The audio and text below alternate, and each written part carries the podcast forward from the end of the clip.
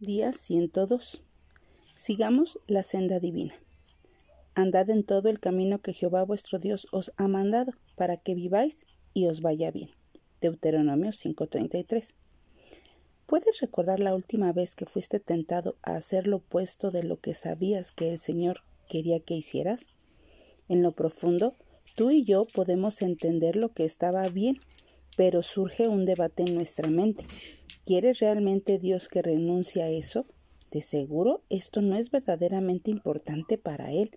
Tales pensamientos surgen porque el enemigo sabe que, si puede incitarnos a que desobedezcamos, conseguirá deshonrar a Dios e impedirá los buenos propósitos que Él tiene para nosotros. Entendamos que la desobediencia envía el mensaje de que tú y yo sabemos cómo gobernar nuestra vida mejor que Dios.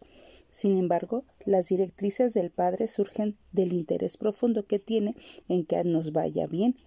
Él nos pide obediencia, no porque sea un tirano, sino porque no quiere que nos destruyamos o perdamos el gran futuro que Él ya nos ha preparado. Cuando rechazamos lo que Dios nos dice, realmente estamos rechazando el amor que quiere brindarnos.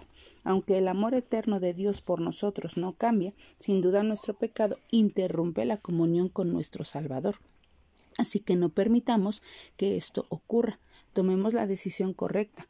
Nunca perdemos cuando le obedecemos, pero tanto nos sometemos a Dios y elijamos la senda de sabiduría y de bendición, nos irá cada vez mejor.